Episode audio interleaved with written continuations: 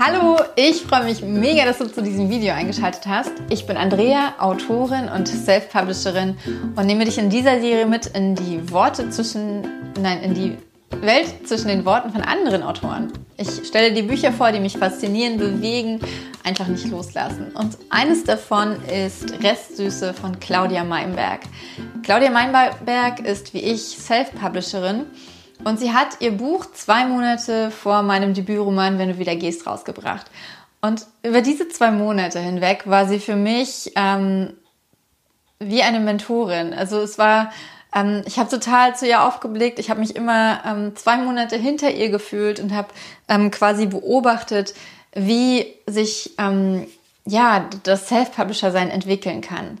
Und das war alles, bevor ich ihr Buch gelesen hatte. Ähm, ich fand das Cover toll. Ich fand toll, wie sie ähm, den Klappentext fand ich unheimlich toll. Sie hatte auch einen, einen, einen Trailer, einen Buchtrailer, ähm, den ich total toll fand. Und dann habe ich das Buch gelesen und war sowas von begeistert. Es war endlich mal wieder nach wirklich einer ganz, ganz langen Zeit eine Liebesgeschichte, die mich berührt hat, die mich fasziniert hat, die mich ja total abgeholt hat. Es war ein wunderbares Setting in Neuseeland ähm, eine herzzerreißende Geschichte zwischen zwei Menschen, die, die sich lieben.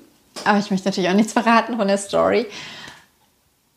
Es hat mich einfach wirklich lange nicht losgelassen. Es ist eines der wenigen Bücher, von denen ich ganz sicher bin, dass ich sie in ein, zwei Jahren nochmal lesen möchte.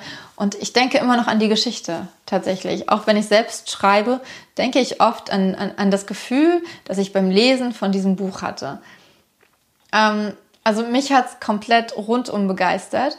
Und äh, Claudia Meinberg ist inzwischen auch eine, eine, eine Autorenfreundin und sie hat sich bereit erklärt, eines dieser Bücher ähm, als signiertes Taschenbuch zu verlosen. Unter allen, die unter diesem Video bei YouTube kommentieren, welchen Liebesroman sie immer noch im Kopf haben.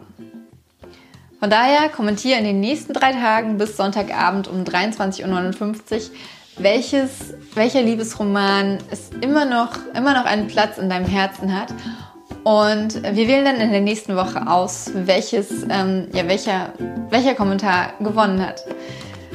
Ich freue mich mega, wenn du mitmachst. Ich freue mich mega, wenn du diesem Video einen Daumen hoch gibst, falls es dir gefallen hat.